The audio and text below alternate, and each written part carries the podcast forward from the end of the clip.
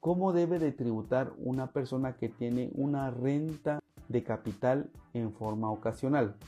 Pensemos que tiene 10 manzanas de terreno, eh, puede ser en el interior de la República, y que existe la posibilidad que se las dé en renta a una empresa que quiere montar un negocio. Entonces es posible que eh, pacten de que le va a cobrar la renta anticipada por los siguientes 5 años y le va a emitir una sola factura.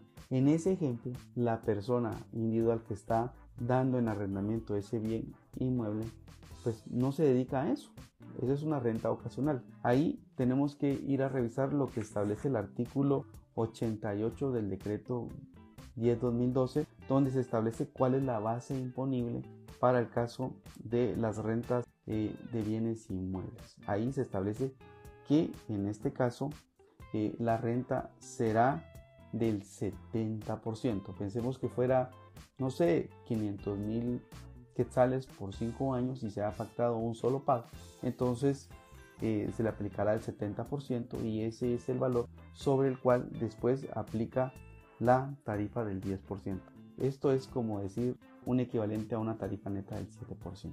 Entonces, de esa manera es como se llega a calcular el tema de esa renta ocasional. Pero algo que tenemos que tener mucho cuidado, y eso está en el artículo 15 del decreto 10-2012, es que eh, hay que tener mucho cuidado de que cuando una eh, actividad de ingresos por arrendamiento se vuelve ocasional, ya no se puede considerar como renta eh, de capital no habitual, sino que ya entra dentro del régimen de rentas de actividades lucrativas y tendrá que pagar impuestos sobre la renta corporativa, ya sea otra vez el 7% sobre el total facturado o bien el 25% sobre la ganancia que se determine.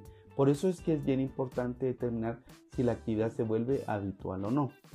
Eh, algunas personas podrían decir, bueno, yo me voy a dedicar a obtener este tipo de rentas este, pasivas y entonces voy a empezar a pagar preferiblemente mejor estas tarifas que están para el impuesto sobre la renta corporativa como una actividad del giro habitual.